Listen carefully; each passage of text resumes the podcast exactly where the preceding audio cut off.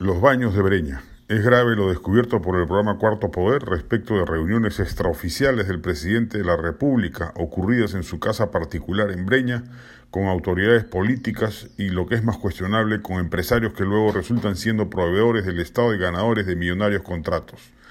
Castillo se surre en la ley de transparencia y no lo hace por simple descuido.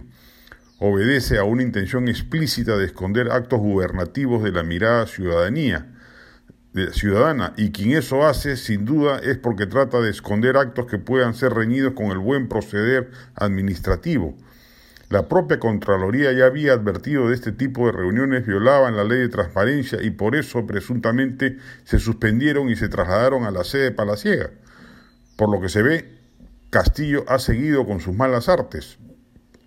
Lo reiteramos, sin fin de empresarios cuentan soto boche que en muchas gestiones con el Estado, normalmente fluidas porque no tienen nada de irregulares, suelen aparecerse disque emisarios del poder para solicitar coimas que faciliten las firmas necesarias para que salgan los contratos o se activen los mecanismos administrativos normales, y ocurre en muchas instancias sectoriales del poder.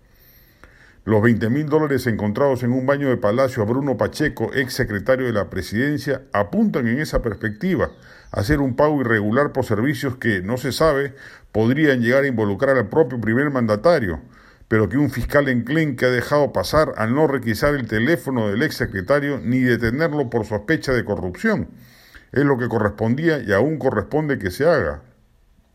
Castillo está comprando todos los boletos para ser vacado según la última encuesta del IEP, un 43% aprueba la vacancia frente a un 55% que le desaprueba.